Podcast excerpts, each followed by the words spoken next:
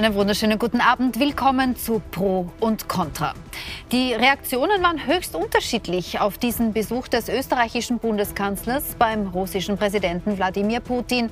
Die einen würdigen das Ansinnen, in diesem blutigen Ukraine-Krieg zu vermitteln, so nach dem Motto, den Versuch war es auf alle Fälle wert. Wieder andere sprechen von Selbstüberschätzung oder Politshow oder gar von einer Demütigung Nehammers und Österreichs vor der Welt. Wir fragen daher heute, kann Österreich tatsächlich eine neutrale Vermittlerrolle einnehmen oder sind wir nach jahrzehntelang zur Schau gestellter Russland-Freundschaft nicht sogar selbst die Isolierten momentan in Europa? Das diskutiere ich heute mit dieser Runde. Anna Patermann ist Sprecherin von Unlimited Democracy. Sie kommt ursprünglich aus der Ukraine, lebt aber in Wien und organisiert hier regelmäßig Pro-Ukraine-Demos. Schön, dass Sie da sind. Mona Duzda ist Rechtsanwäl Rechtsanwältin in Wien und ehemalige Staatssekretärin im Bundeskanzleramt für die SPÖ. Helmut Brandstätter ist Nationalratsabgeordneter und Sprecher für Außenpolitik der NEOS. Guten Abend. Werner Fasselabend ist Präsident des Austria-Instituts für Europa- und Sicherheitspolitik und ehemaliger Verteidigungsminister und dritter Nationalratspräsident der ÖVP. Und Ralf Janik ist Jurist und Universitätslektor mit Schwerpunkt Völkerrecht. Schön, dass Sie alle hier sind. Fragen wir uns doch einmal zunächst aus aktuellem Anlass, was hat denn dieser Besuch Karl Nehammers in Moskau tatsächlich bewirken können. Er hat, Herr Fasselabend, für einiges an Aufregung gesorgt, vor allem weil er auch unter unseren Verbündeten in Europa ein bisschen für Verstimmung gesorgt hat, weil er sehr spontan zu kommen schien oder nicht lange voraus angekündigt oder gar abgesprochen war. Letztlich musste auch der Bundeskanzler selbst zugeben, dass er mit leeren Händen nach Hause kommt. Also Wladimir Putin wollte sich nicht einmal zu einem Proforma-Zugeständnis hinreißen lassen, dass er versuchen würde, die humanitären Rechte der Ukrainerinnen zu wahren, zum Beispiel. War es diese ganze internationale Aufregung wert, dieser Besuch Nehammers bei Putin? Ich versuche so etwas immer sehr nüchtern zu betrachten. Und ich glaube, es war von vornherein für alle Beteiligten, insbesondere auch für den Bundeskanzler klar, dass ein derartiger Besuch selbstverständlich kein konkretes Ergebnis nach sich bringen würde. Und insofern ist Ihre Frage berechtigt, äh, war es sinnvoll? Da sage ich ein klares Ja. Und zwar deshalb, weil es eine der ganz wenigen Chancen ist, im direkten Kontakt mit Putin darauf aufmerksam zu machen, dass tatsächlich Kriegsverbrechen geschehen, in einem Ausmaß, das man sich nicht vorstellen kann. Und da ist natürlich ein Besuch äh, von Nehammer wenige Tage davor in der Ukraine, in Buscha, wo das Ganze passiert ist, ein Eindruck, den er selbst mitbringt nach Moskau. Und man muss davon ausgehen, dass Putin ja äh, in Wirklichkeit von der Wirklichkeit, das, was in der Ukraine geschieht, auch von seinen Leuten abgehalten wird oder abgedichtet wird. Und insofern glaube ich, dass es wichtig war, nicht nur äh, ein Bild aus der Wirklichkeit zu geben, sondern gleichzeitig auch dafür zu plädieren, dass es eben äh, humanitäre Korridore etc. gibt. Natürlich wird Putin nicht sagen, ja, das hat mich beeindruckt oder ich ziehe Konsequenzen daraus. Das war von vornherein klar und insofern glaube ich, äh, ist da kein Widerspruch vorhanden, sondern das liegt eher in der falschen Erwartung mancher Beobachter, dass in dieser Situation sozusagen der Besuch endet mit irgendeinem Kommuniqué oder was immer, sondern ganz im Gegenteil. Nehammer hat ja sogar versucht, ich sage das jetzt, darauf einzuwirken, dass eben in Russland das nicht für Propagandazwecke genutzt werden kann. Mhm. Und wenn man sich international anschaut, aber auch in Österreich, ich sage jetzt der Außenminister, die ehemalige Außenministerin, aber auch Spitzendiplomatin Eva Nowotny äh, von der SPÖ äh, oder der Chef der Diplomatischen Akademie, der selbst einmal Botschafter in Moskau war, haben das alle begrüßt und gesagt, das ist die einzig, einzige Möglichkeit. Einmal will ich aber hier noch nachhaken, weil das fand ich interessant, was Sie gesagt haben. Sie glauben, wenn ich Sie richtig verstanden habe, der russische Präsident ist von Ja-Sagungen umgeben, die ihn mit einer bestimmten Form der Realität äh, infiltrieren und dass es quasi nützlich ist, einen wie Karl Nehammer zu haben, der gerade mit eigenen Augen das Ausmaß der Kriegsverbrechen in der Ukraine gesehen hat, um das den russischen Präsidenten zu kommunizieren. Verstehe ich Sie richtig, dass Sie glauben, dass es das braucht, dass, dass der, ein, sei es jetzt der Herr Nehammer oder jemand anderes nach Moskau fährt und zu Wladimir Putin sagt, du pass auf, in der Ukraine passieren Kriegsverbrechen? Glauben Sie nicht, dass, das, dass er das weiß?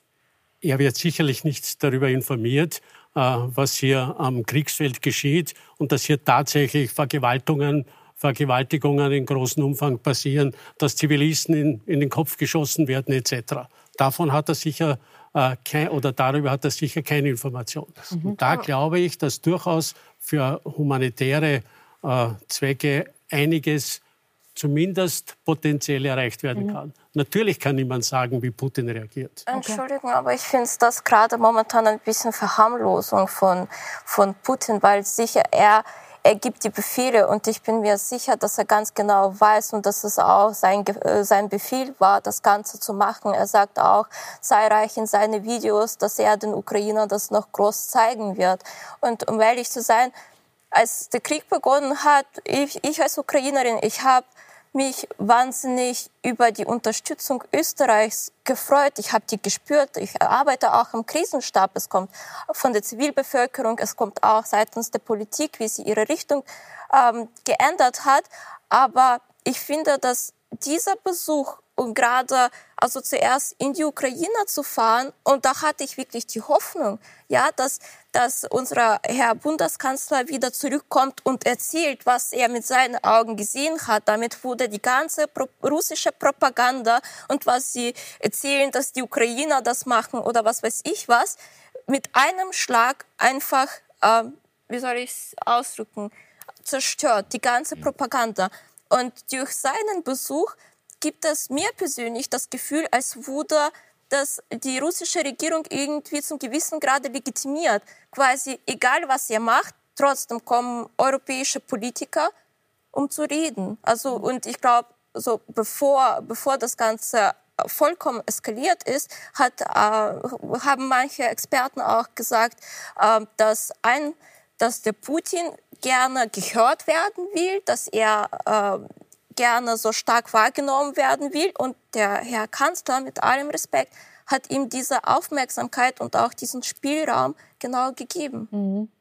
Sie sagen, ähm, Frau Patermann sagt, das sei eine Verharmlosung Putins zu glauben, er habe nicht selbst jede Grausamkeit angeordnet, die wir da wahrnehmen können. Ist es ja. Also Entschuldigung, äh, wir wissen, wer Herr Putin ist und wir wissen es, äh, spätestens seit 1999 hat er einen Terroranschlag angeordnet, um den Krieg in Tschetschenien äh, durchführen zu können. mit allen Grausamkeiten, die man sich vorstellen kann und die Zerstörung Großen und so, das wissen wir alles.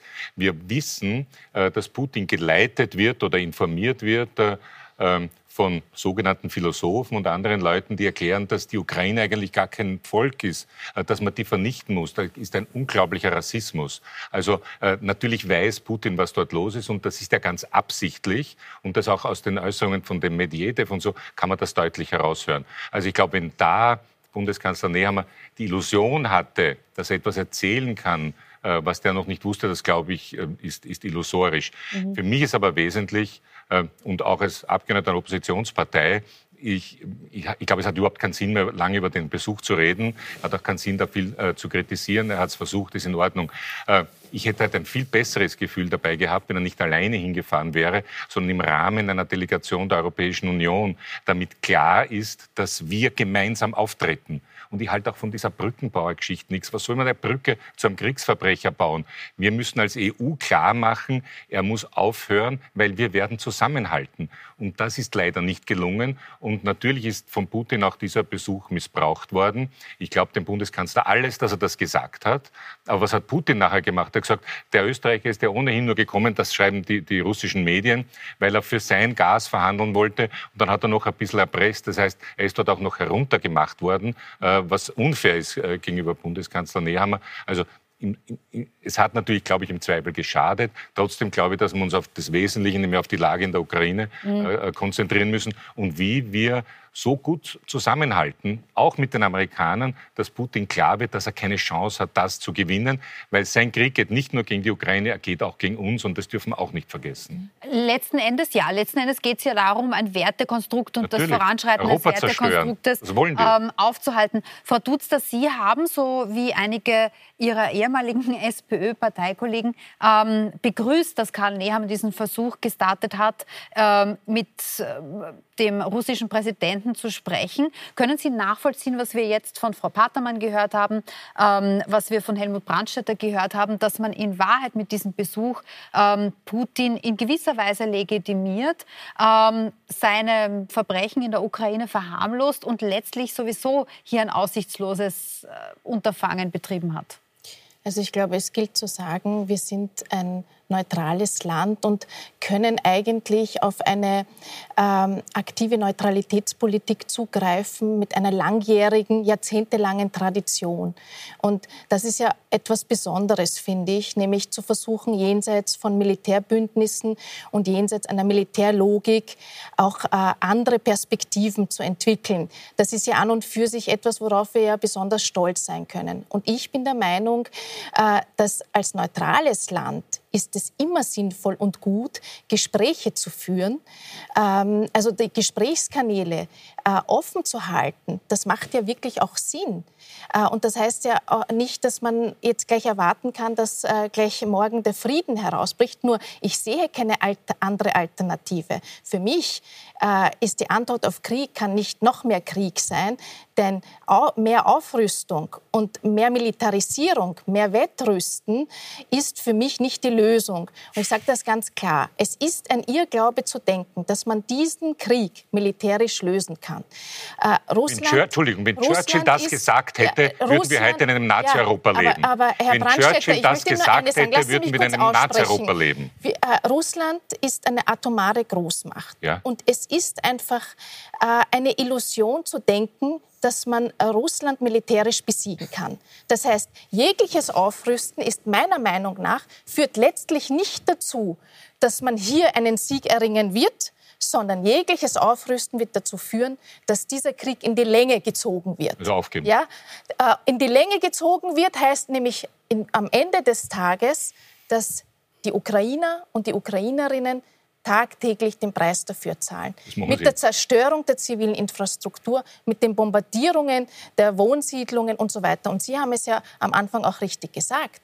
Das ist ja, diese Art der russischen Kriegsführung ist ja nicht etwas, was wir erstmals erleben. Wir haben das in der Vergangenheit und wir sehen das heute noch am Beispiel Syriens, Herr Brandstätter. Ja. Ist der Krieg in Syrien beendet? Nach elf Nein. Jahren haben wir nach wie vor einen Krieg dort mhm. äh, mit, mit, mit Menschen, tausenden Syrer und Syrerinnen, die in den Foltergefängnissen des Assad-Regimes äh, sitzen und da nicht rauskommen. Also was ich damit sagen will, es ist einfach ein Irrglaube zu denken, dass man mit militärischer Aufrüstung hier diesen Krieg beenden wird. Ganz im Gegenteil. Ähm, wird sich das Ganze äh, hochschaukeln. Mhm. Und am Ende darf man eine Gefahr nicht unterschätzen, nämlich die Gefahr eines Weltkriegs und die Gefahr eines Atomkriegs. Mhm. Kurzer Replik. Aber nur ganz kurz, äh, das ist ja genau der Punkt. Äh, in Tschetschenien haben wir zugeschaut, in Georgien haben wir zugeschaut. Und er nimmt sich das nächste Stück. Es war klar, er hat sich 2014 genommen. Und vergessen wir das nicht. Ja? Äh, und das betrifft die Politik von ÖVP und SPÖ und FPÖ am allerschlimmsten. Im Jahr 2014 2014 äh, ist er einfach in ein fremdes Land eingefallen und wenige Wochen später in Wien abgepuzzelt worden. Und da, super, der Herr Putin ist da. Ja? Ich rede gar nicht vom Knicks ein paar Jahre später. Wir haben nicht verstanden, der Knicks dass der, der damaligen nimmt, Außenministerin Karin Kneißl dass bei der sich Hochzeit alles nimmt. Er hat die Frau Politkowska ja umbringen lassen. Sie ist umgebracht worden an seinem Geburtstag. Ja? ja. Äh, äh, die, die, russische Journalistin, mhm. weil sie aufgedeckt hat, was ja. im Tschetschenienkrieg alles passiert ist. Und wir sind immer einen Schritt zurückgegangen. Ich sage es noch einmal. Wenn Churchill und die Amerikaner gesagt hätten, das mit dem Hitler ist wirklich schier, ja, dann hätte er sich mit Stalin Europa aufgeteilt und wir würden in einem Nazi-Europa leben, wenn, wir, wenn sich nicht Leute gewehrt hätten dagegen. Und wir wissen es aus der Ideologie des Putin, des Medvedev, des Dugin ja. und wie sie alle heißen. Da gebe ich Ihnen vollkommen wir recht. Eurasien, das wir machen Eurasien ja. und wir werden über Europa drüber gehen und wir werden sie alle vernichten. Das sagen die, das wollen die. Ja, Entweder wir wehren mir, uns oder wir werden bitte, so leben, wie der Herr Putin ja, aber will. was ist jetzt Ihr konkreter Vorschlag, wie man dem, mit dem Herr wird? ich höre nämlich nur Waffenlieferungen. Ich höre nämlich nur Aufrüsten. Indem wir, Moment, Erstens, und da bin ich dem Bundeskanzler dankbar, indem wir die Zivilbevölkerung so gut ausstatten wie möglich. Es werden die Leute ja dort nicht nur von Panzern niedergeschossen, normale Zivilisten auf der Straße, sondern auch von Gewehren. Das heißt, das, was wir schon geliefert haben, herzlichen Dank, äh, diese, diese äh, schusssicheren Westen sind enorm wichtig. Die brauchen viel, viel mehr ich stehe ja zur Neutralität. Natürlich werden wir militärisch nicht eingreifen, aber alles, was es an Schutzmöglichkeiten gibt, was es an finanzieller Unterstützung gibt, müssen wir hundertprozentig machen. Sind wir einer was wäre Ihre Erwartungshaltung konkret von Österreich?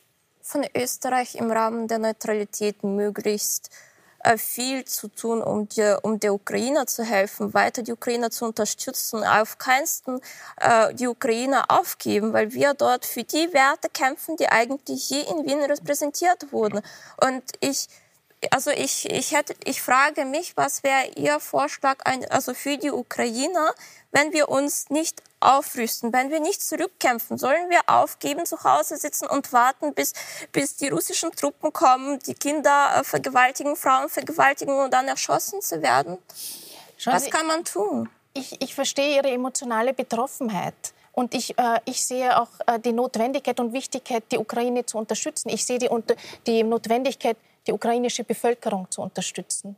Ich sehe die Notwendigkeit, hier äh, Menschen sofort aufzunehmen, ihnen Perspektiven zu Aber geben. Heißt Unterstützung ja? nicht aktuell, das ist ja das, was die Frau Patermann sagt, Waffenlieferungen auch, indem man den Ukrainerinnen dann die Möglichkeit gibt, zum Beispiel in Mariupol, wo die Armee jetzt schreit, uns geht die Munition aus, um die Stadt weiter zu verteidigen. Wer da, ist da nicht der einzige Weg, Waffen in die Ukraine zu bringen? Äh, das sehe ich nicht so, weil der Konflikt damit äh, oder militärische Konflikt damit eskalieren wird. Aber er eskaliert ja schon längst. Ja, ja äh, und äh, also man versucht natürlich manchmal, ja. mit diesen Waffenlieferungen und mit dieser Aufrüstung, ja, natürlich selbstverständlich Russland unter Druck zu setzen und hier den Preis in die Höhe zu, äh, zu treiben. Aber am Ende ist, ist, ist es meiner Meinung nach, wird die Opferzahl nämlich in der Ukraine um das äh, Vielfache höher sein. das heißt, die Ukrainer und Ukrainerinnen zahlen den Preis dafür. Und ich bin der Meinung, dass es äh, eine Alternative gibt, mhm. nämlich die Alternative sind für mich die Diplomatie das, äh, die Fortsetzung der Verhandlungen und hier zu versuchen, auch zum Beispiel äh, über den Druck auf russische Oligarchen mit der, von mir aus mit, der, äh, mit dem Einfrieren von, von Vermögen und, und so weiter. Da kommen wir gleich dazu, ja? denn das ist ja auch etwas, wo Österreich ein bisschen auf der schwarzen Liste ist momentan, was die, was die diesen, diesen Beschluss gibt es ja längst, der wird nur in Österreich rechtsstattlich umgesetzt. Herr Janik.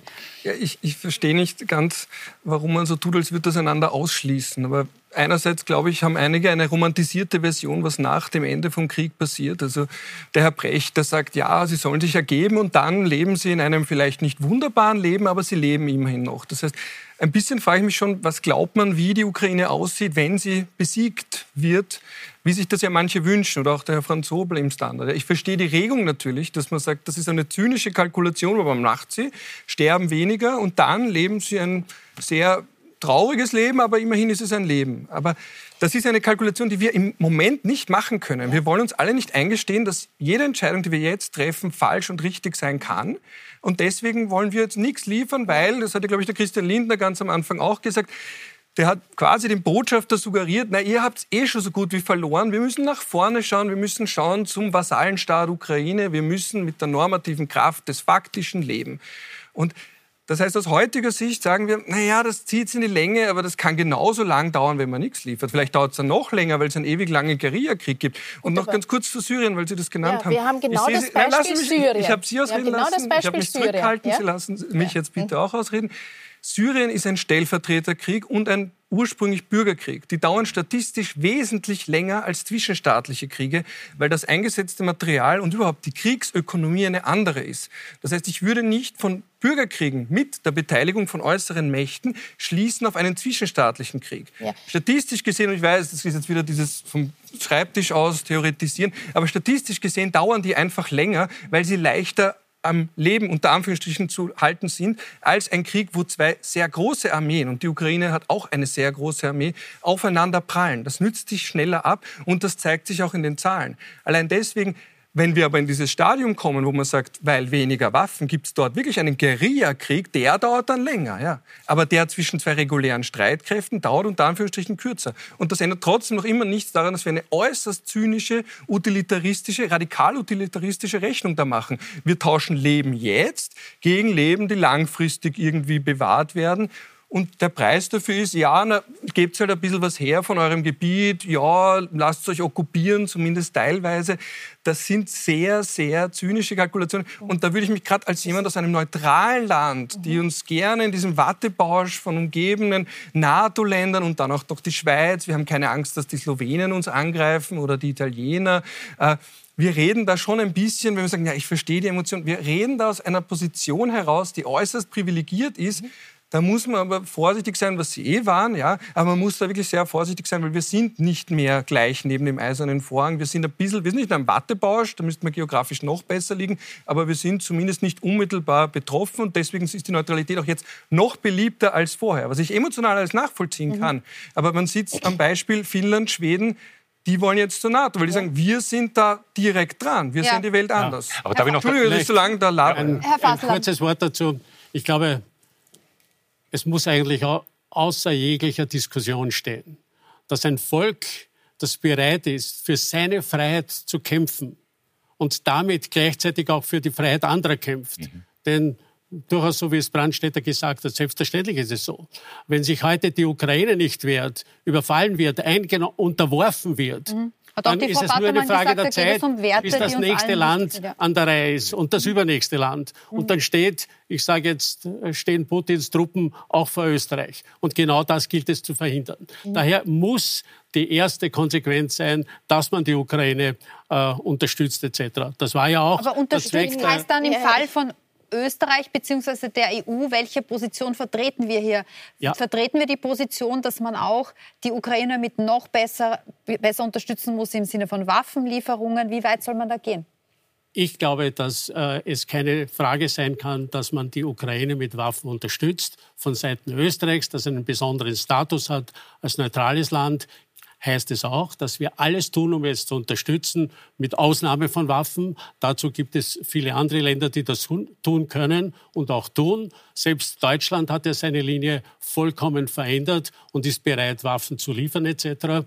Österreich unterstützt mit Helmen, mit Schutzwesten etc. Ich finde das den absolut richtigen Weg. Mhm. Das ist notwendig. Gleichzeitig aber äh, bin ich auch dort, wo ich sage, selbst in einer derartigen Situation muss man diplomatisch Kanäle offen halten, weil natürlich auch nicht nur der Zeitpunkt kommt, wo gesprochen wird, sondern ja auch die Ukraine mit Russland tagtäglich fast darüber diskutiert, äh, welche humanitären Korridore gibt es, was kann man tun etc.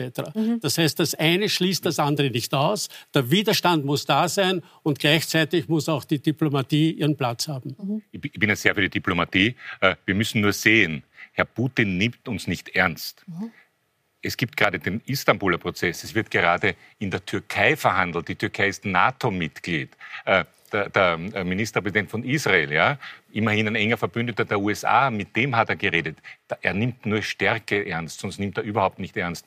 Und das Zweite, äh, es ist ja nicht nur ein Krieg und dass jeder Krieg schrecklich ist, wissen wir auch. Und ich habe mir überlegt, ob ich das sagen soll, aber um diese Uhrzeit, glaube ich, kann man das sagen.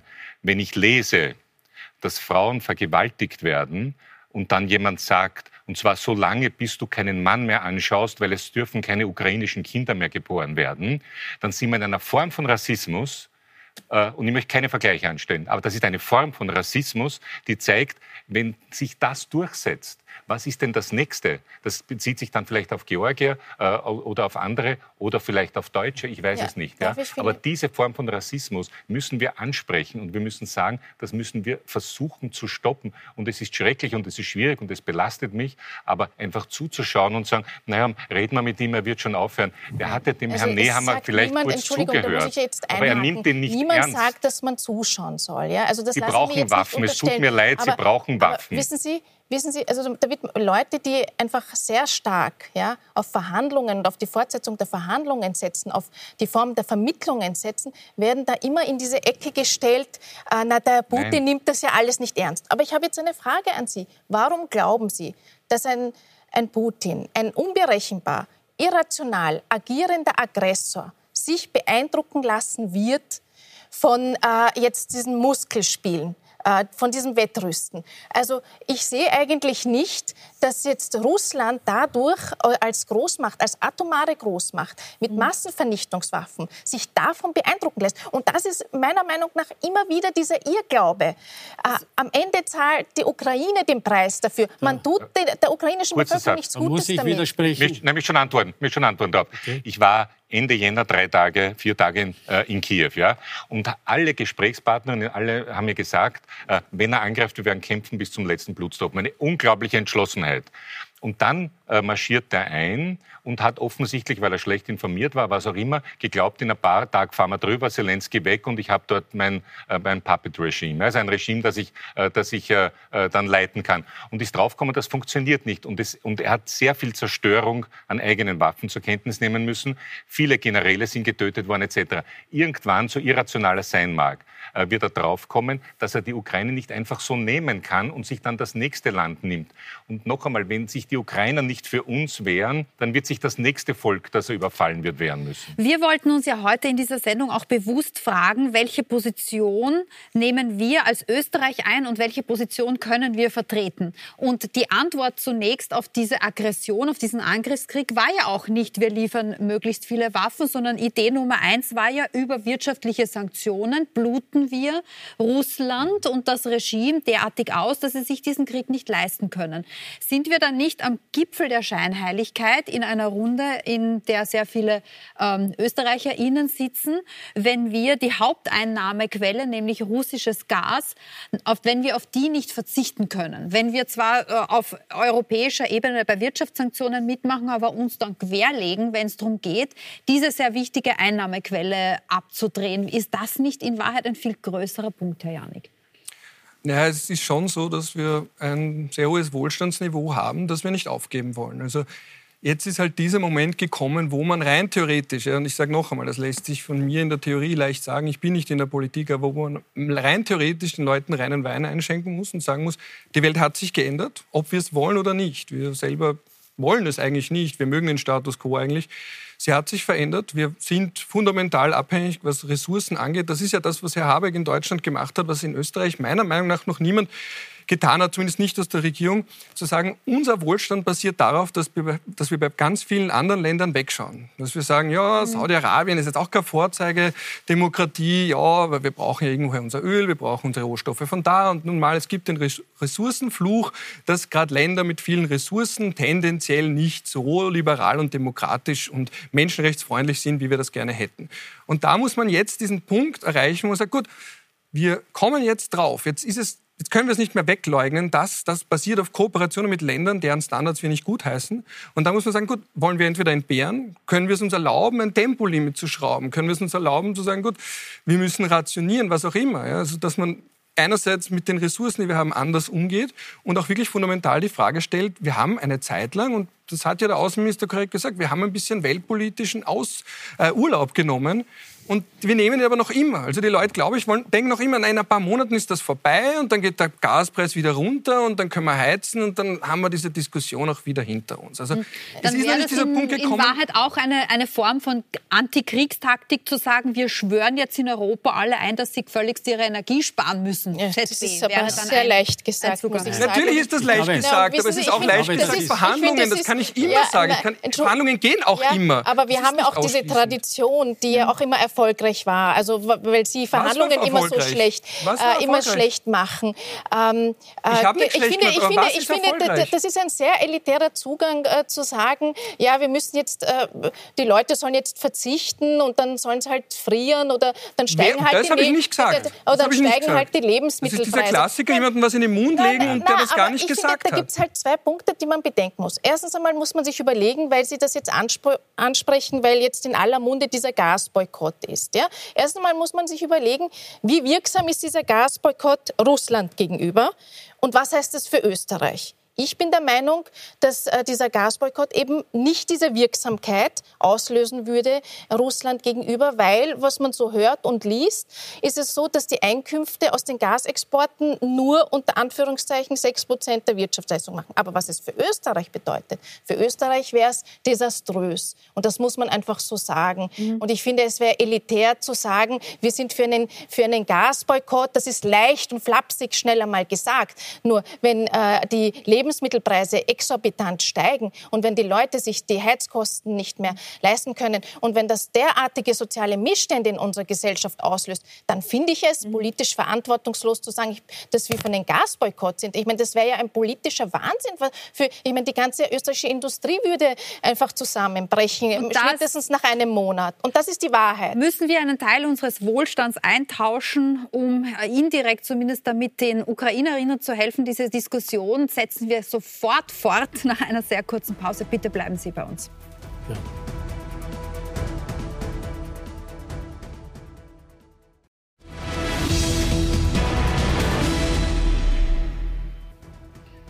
Willkommen zurück bei Pro und Contra, wo es heute einmal mehr um die Frage geht, wie Österreich als neutraler Staat, wie die EU sich verhalten sollen in diesem Ukraine-Krieg. Welche moralischen Verpflichtungen haben wir? Wie sollen wir bestmöglich den Ukrainerinnen und Ukrainer im Kampf gegen diesen Angriffskrieg helfen? Wie sollen wir sie unterstützen? Vor der Pause ging es um die Frage, ob es in Ordnung ist, ob es moralisch in Ordnung ist, dass Österreich zu den Ländern gehört, die es verhindern, dass es auf europäischer Ebene ein Embargo von russischem Gas gibt. Sprich, dass es breit verboten wird, russisches Gas einzukaufen. Selbstverständlich gehören wir auch zu den Ländern, die ganz stark von diesen Gaslieferungen aus Russland abhängig sind.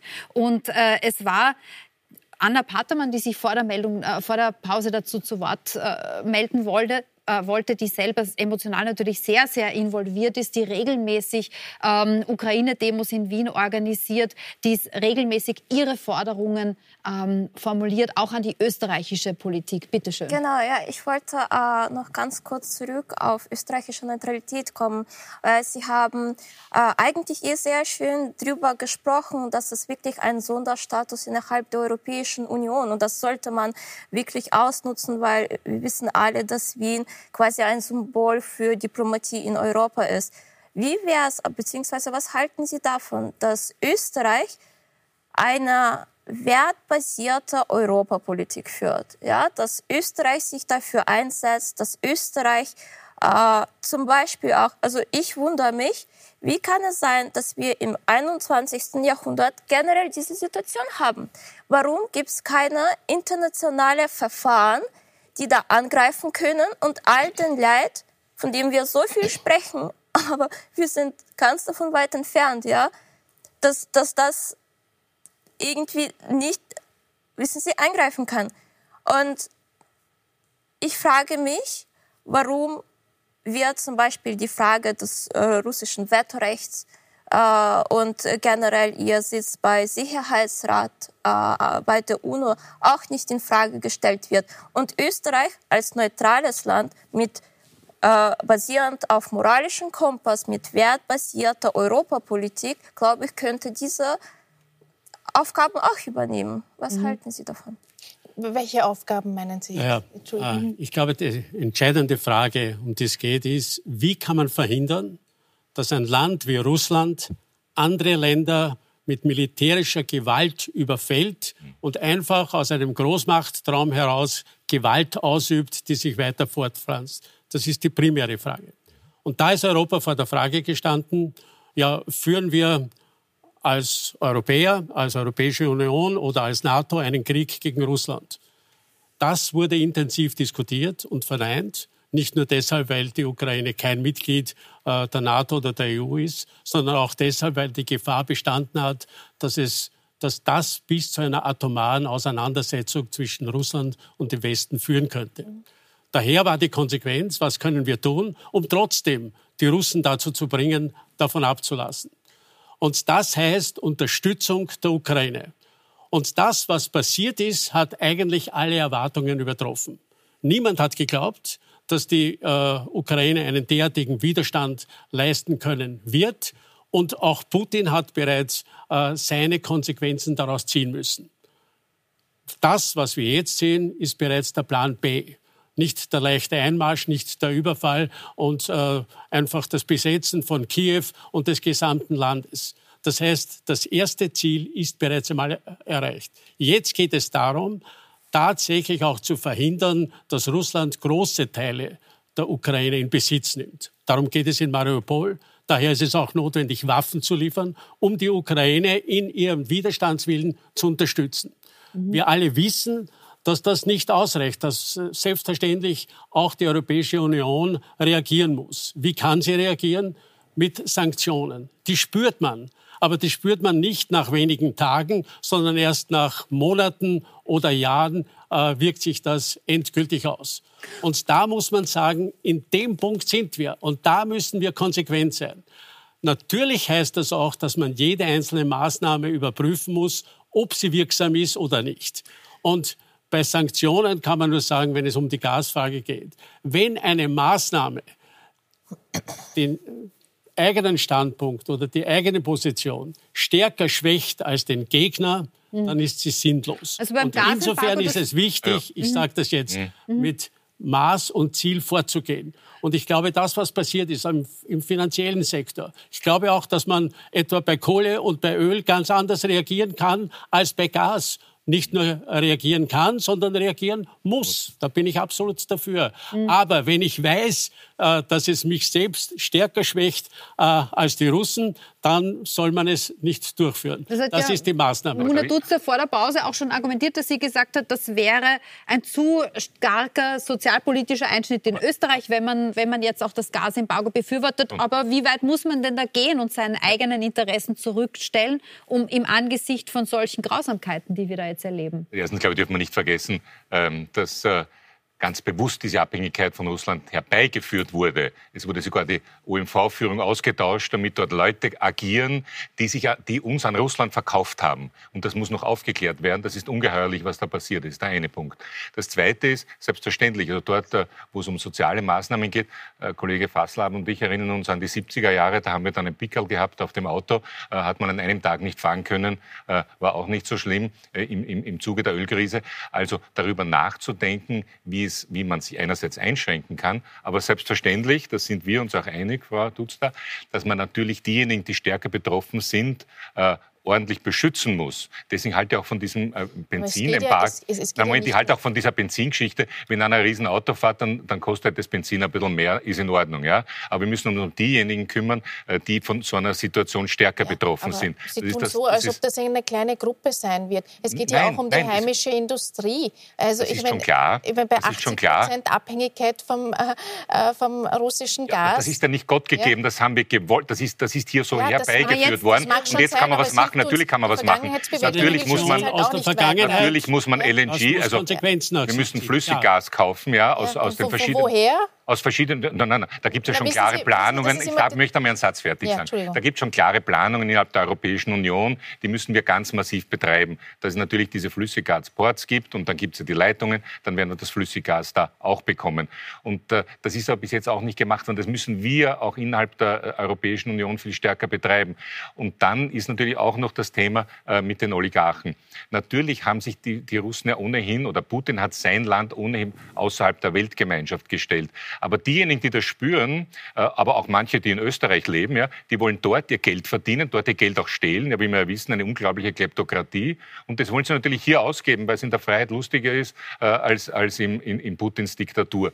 Und die muss man natürlich ganz anders angreifen. Und das ist die neutrale Schweiz, vergessen wir nicht, mhm. ist mit diesen Vermögenden viel strenger umgegangen. Bei uns die Finanzmarktaufsicht fühlt sich da ein bisschen hilflos, habe ich sogar gelesen. Wir sind zu langsam. Es gibt so, es gibt, und also natürlich also muss man in die Stiftungen hineingehen hineingehen und in all diese ja, verborgenen Dinge, Frau Rechtsanwältin, das kann man alles machen.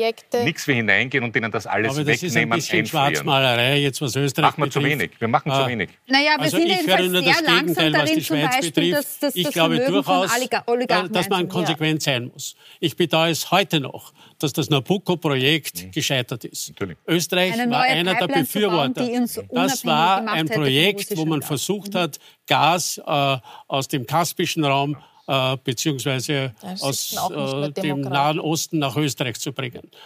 Das war zweifellos ein Fehler, dass man dieses Projekt fallen gelassen hat, nicht nachgestoßen hat und sich nicht um Ersatzprojekte umgesehen hat. Aber ja, das ist kein Projekt aus der Sicht von Österreich, sondern es, das war das wichtigste gesamteuropäische Projekt. Und da können wir nur einen Teil mitspielen und sicherlich nicht zur Gänze entscheiden. Jetzt, muss man dazu sagen, geht es vor allem darum, die Ukraine weiterhin so zu stärken, dass sie militärisch Widerstand leisten kann, um es den Russen so schwer wie nur möglich zu machen, einfach einen weiteren Quadratkilometer zu besetzen. Und da kann ich nur sagen, das geschieht. Das geschieht in einer, in einer Art und Weise, äh, die durchaus, was die Ukrainer betrifft, bewundernswert ist. Mhm. Da können die Europäer noch mehr tun. Da äh, ist sicherlich nicht Österreich an allererster Stelle, aber das ist das Allerwichtigste. Die zweite Frage ist, was können wir zusätzlich tun? Aber das sind eigentlich nur Ergänzungsmaßnahmen, etwa im wirtschaftlichen Bereich, um Druck auszuüben. Ist das ist die wesentliche Frage. Österreich generell in einer schwierigen Position auch innerhalb der EU, weil, ich zitiere da jetzt den Vizekanzler, jahrelang Russland der rote Teppich mit Schleimspur ausgerollt äh, wurde und gilt es jetzt hier ähm, mehr rote Linien zu ziehen und sich deutlicher zu positionieren? Sind, wir eigentlich nicht. Also, weil man ja auch theoretisch sagen kann, gerade weil wir doch traditionell gute Beziehungen haben, kann man ja erst recht dann das umdrehen und sagen, vielleicht werden wir umso eher gehört, auch wenn es anscheinend eh nicht so ist. Aber gerade wenn man das von einem jahrelangen, vielleicht nicht Freund, aber guten Bekannten hört, das ist ja auch eine Sonderrolle, die neutrale Länder haben. Die ist ja nicht die zu sagen, wir tun so, als hätten beide irgendwo recht und die Wahrheit ist in der Mitte, sondern wir können nicht jetzt dargestellt werden oder nicht so leicht als bloßes NATO-Anhängsel, als bloßer Wiedergabeapparat von Joe Biden und was auch immer, sondern gerade neutrale Staaten haben auch moralische Verpflichtungen und eine davon ist zu sagen, gut, wir sind wie ein Schiedsrichter. Das heißt, Neutralität heißt nicht, dass beide Seiten gleich gehört werden und man sich das irgendwo in der Mitte ausknubbelt, sondern wie ein Schiedsrichter, wenn einmal ein Handspiel ist, dann sagt man es. Wenn es ein Elfer ist, dann sagt man es. Aber eben nicht, weil man bestochen worden ist von der einen oder anderen Seite, sondern weil es einfach so ist. Mhm. Und weil ich nur ganz kurz noch zu den Sanktionen sagen darf. Nicht, das Na, ja, eh nicht, eh nicht. Das ist schon Nein, klar. Wir sind militärisch nicht. Deshalb haben wir jetzt trotz dieser eigentlich guten Ausgangsposition keinen Auftrag am Ende des Tages. Wir haben Natürlich haben wir einen. Einen, einen, einen sehr großen Auftrag. Ja, ja einen sehr großen politischen Auftrag. Aber deswegen möchte ich nochmal zu den Sanktionen sagen. Es, die Umverteilungsdebatte ist was anderes, weil Sie gesagt haben, elitär, das, das ärgert mich schon. Ja, weil ich, das heißt nicht, dass das man jetzt sagt. Sie persönlich. Naja, was wissen Sie schon mit Strom ein Argument, wenn man jemand anderes im Mund legt. Der Punkt Punkt ist ja nicht der zu sagen, na, die Armen, die Gas haben, haben halt Pech gehabt, sondern der Punkt ist der zu sagen, das ist nicht entkoppelt von einer Umverteilungsdebatte, aber wir sehen einfach, dass das, wie wir bis jetzt gelebt haben, nicht nachhaltig ist. Es ist eine Scheinnachhaltigkeit. Und ja. das sind halt Debatten, die wir noch gar nicht führen, weil wir führen auch keine Debatten mit Alternativen. Es ist bis jetzt noch dieser Schockmoment und wir haben noch nicht erkannt, dass die Welt schon lange eine andere ist. Aber und, und auch nicht mehr so wird, wie sie vielleicht eh noch nie war. Aber bei Sanktionen muss man auch damit bedenken, die alleine sind nicht so effizient, weil gerade Staaten wie Russland und gerade wenn es ein ideologisch motivierter Krieg ist und gerade wenn es ein Krieg ist, wo auch die Bevölkerung das Gefühl hat, und das zeigt man auch, sieht man auch in der Geschichte, wenn die Bevölkerung das Gefühl hat, da geht es jetzt auch darum, ethnische Russen zu schützen und eben ideologisch denazifizieren. Wenn diese Gründe gegeben werden, dann ist es schwieriger, die Bevölkerung auf die Seite zu ziehen und auch eine Regierung zu beeinflussen. Und da kommt dann auch noch dazu, wenn wir bei diesem ideologischen Argument sind, äh, dass dann natürlich von außen man sich denkt, wir werden das umso eher aushalten, weil das ist dieser gemeinsame Feind, der Westen, die EU. Und da gibt es den Rally Around the Flag-Effekt. Deswegen muss man bei Sanktionen bedenken, gut, die alleine werden diesen Krieg auch nicht beenden. Das ist eine Mischkulanz aus vielen Dingen, aber nur mit Sanktionen und Verhandlungen Mehr. beendet man Kriege aber nicht. das ist das Ernüchternde ja, und das Frustrierende. Ja, die Frage ist eben, aber was ist jetzt die Rolle Österreichs? Und da möchte ich auf das zurückkommen, was Sie gefragt haben. Sind wir jetzt quasi in dieser Europäischen Union in einer besonders schwierigen Lage, weil man uns eben besondere Russenfreundlichkeit unterstellt? Ich finde, dass wir eine... Wenn man es tut, auch zu Recht, oder? Muss man zugeben. Ne? Weil ja, nicht also umsonst kaufen wir 80 Prozent des Gases, das wir brauchen, aus Russland. Ja. Das ist ja auch hergestellt. Aber in der jetzigen naja, aber das hängt schon so damit zusammen, dass wir ein Binnenland sind. Mhm. Wir können kein Liquefied Lassen wir die Natural da mal Gas äh, beziehen, wenn wir keinen Hafen haben. Das mhm. muss man schon dazu sagen. Mhm. Das heißt, die Tatsache, da gibt's ja äh, vom dass Hafen Österreich 80 Prozent bezieht, hängt mit unserer geografischen Lage zusammen. Okay, wir sind bei der Rolle Österreichs jetzt. Und ich finde, es ist nicht so, dass ich das jetzt sehe, dass es jetzt besonders hagelig. Ich finde schon, dass die, äh, der außenpolitische Kurs der Regierung war halt nicht deutlich für mich. Ja? Weil da ist man schon hin und her geschwankt, finde ich, zwischen Abschaffung der Neutralität und dem Druck der Wirtschaftskammer. Also das hat man sehr, sehr stark gespürt. Aber ich möchte sagen, dass in dieser Europäischen Union ist es was Großartiges, dass wir hier diesen neutralen Status einnehmen, weil, wie richtig gesagt wurde, wir haben von 27 Staaten, glaube ich, 21 NATO-Staaten. Das mhm. heißt, die sind natürlich auf einer auch die NATO ist nicht eine wertfreie Allianz, das muss man auch fairerweise dazu sagen. Und das heißt, äh, den neutralen Staaten kann ein besonderer Stellenwert zukommen. Und am Ende des Tages Krieg, noch mehr Krieg, Militarisierung, Waffenlieferungen wird kein Weg daran vorbeiführen, dass man hier eine Lösung findet, eine ja. politische Lösung dieses Krieges. Und so. da wird äh, ein Land wie Österreich kann mitunter eine wichtige Rolle spielen. Gut. Was? Es ist ja nett, wenn sich die Amerikaner und die Iraner in Wien treffen im Palais Coburg. Wir stellen das Palais Coburg zur Verfügung. Ja? Das stimmt ja äh, nicht, dass nur das Palais Coburg aber zur Verfügung steht. Wir sind ein wenn die Amerikaner nicht Wien wollen, dann geht es nicht. für internationale Organisationen ja, ja, für Der größte Standort für die ja. UNO ist in New York und die, das ist bekanntlich ja, aber wir, sind trotzdem, so. wir haben trotzdem einen Sitz der Vereinten Nationen. Ja, ich Warum bin ja tun dafür. Sie das so schlecht ich finde ja großartig. Ich rede nicht schlecht. Ich sage nur, den Herrn Putin beeindruckt das nicht, dass wir neutral sind. Ja, so wie er über Nehammer, darf ich das fertig sagen, so wie Putin und seine Leute nachher über Nehammer geredet haben, haben die den heruntergemacht und haben die den ganz schrecklich oh. behandelt und haben wirklich haben, haben, gesagt, er hat erpressen wollen, hat nur um sein Gas hat er gewimmert. Ja? So haben sie Nehammer betrachtet. Umgekehrt, wir haben als Europa nur eine Chance, wenn wir einig auftreten. Und da mache ich mir mehr Sorgen. Äh, ich war bei der Warschauer Sicherheitskonferenz im Herbst, wie dort die Balten und die Polen und andere über uns reden. Ja? Das ist schon klar. Ihr macht euch im Zweifel alles mit dem Putin aus. Das dürfen wir nicht. Wir müssen gemeinsam als Europa auftreten. Aber dann haben wir eine Chance, sonst haben wir keine Chance. Aber was heißt und das ist das, das Wesentliche. Und was heißt das auch? Mhm. Das immer heißt, ja, wir sind neutral. Na, selbstverständlich sind wir militärisch neutral. Aber schon Bundeskanzler Raab hat gesagt, ideologisch sind wir nicht neutral. Und seit dem EU-Beitritt hat sich auch die Verfassung geändert. Wenn es kommt zu einem Angriff auf Polen, und ich weiß nicht, ob das alle Österreicherinnen und Österreicher wissen, dann gibt es eine Hilfsverpflichtung. Keine, wir müssen keine Truppen schicken, aber wir müssen natürlich Polen helfen. Und umgekehrt müssen die Polen uns helfen. Wir haben diese Hilfsverpflichtung auch innerhalb der Europäischen Union. Die Europäische Union ist wirklich eine starke Wertegemeinschaft und ich lebe so gern in dieser Europäischen Union, weil ich mich mit diesen Werten identifizieren kann und weil es hier um Freiheit und Rechtsstaat geht. Und wo sonst gibt es das, wenn ein Staat eben wie Ungarn sich außerhalb dessen stellt, dass alle sagen, Moment, nein, das geht nicht. Wir haben diese Werte, wir leben sie und wir müssen sie verteidigen. Das können wir nur gemeinsam machen und nicht sagen, ja, aber da mache ich nicht mit, weil ich neutral bin. Mhm. Wenn es zu einem ja, Angriff auf Europa kommt, noch einmal, werden wir den Polen und anderen Ländern helfen müssen, ja. auch den Balten helfen müssen. Und da würde ich jetzt mal Außenpolitik machen. Äh, das ist äh, mein zwei Sachen würde ich dem Herrn Nehammer sagen. Erstens, wir, wir hatten schon ein Stück äh, geme nationale Gemeinsamkeit in diesen Fragen. Ohne FPÖ, muss ich dazu sagen, bedauere ich. Ich glaube, dass es wichtig wäre, wenn wir da einen nationalen Schulterschluss hätten. Dazu äh, müssen wir wieder mehr machen. Und auch innerhalb der EU, ich würde ihm dringend raten, seine nächste Reise ins Baltikum, um die Balten auch zu versichern, wir sind auch bei euch. Ja, mhm.